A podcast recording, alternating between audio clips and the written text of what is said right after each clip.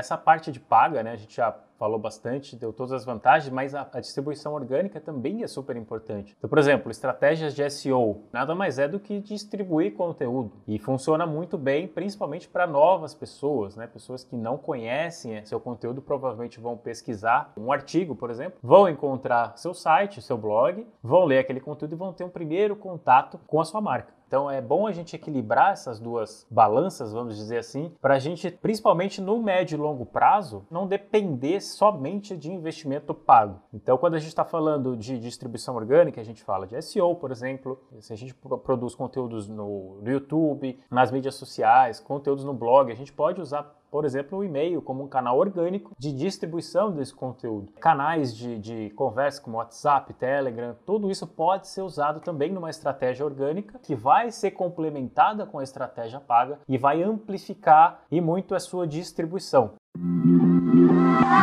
Quer aprender marketing digital no seu ritmo e ter acesso a mais de mil aulas? Agora você pode assinar o Plano Pro mensal da Mirago a partir de R$ 79,90 por mês e você cancela quando quiser, sem multas. Acesse mirago.com.br e comece agora.